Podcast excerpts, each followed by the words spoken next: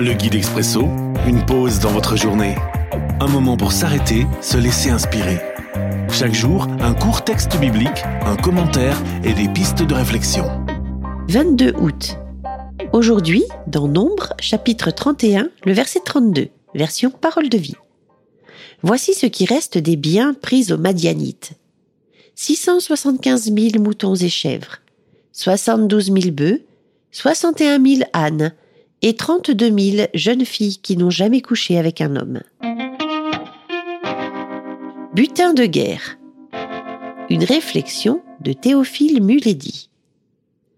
Les jeunes filles vierges étaient aussi des butins de guerre. Les hommes et les femmes mariés étaient simplement éliminés. Mais je découvre aussi là à quel parcours remonte la lutte pour les droits de la femme. Encore aujourd'hui, elles sont nombreuses à être bafouées, marginalisées, stigmatisées, maltraitées. Leur valeur est sans cesse remise en question au gré des intérêts mesquins des hommes. La domination de l'homme que l'on trouve en Genèse 3 n'est pas une bénédiction, ni un programme à mettre en œuvre.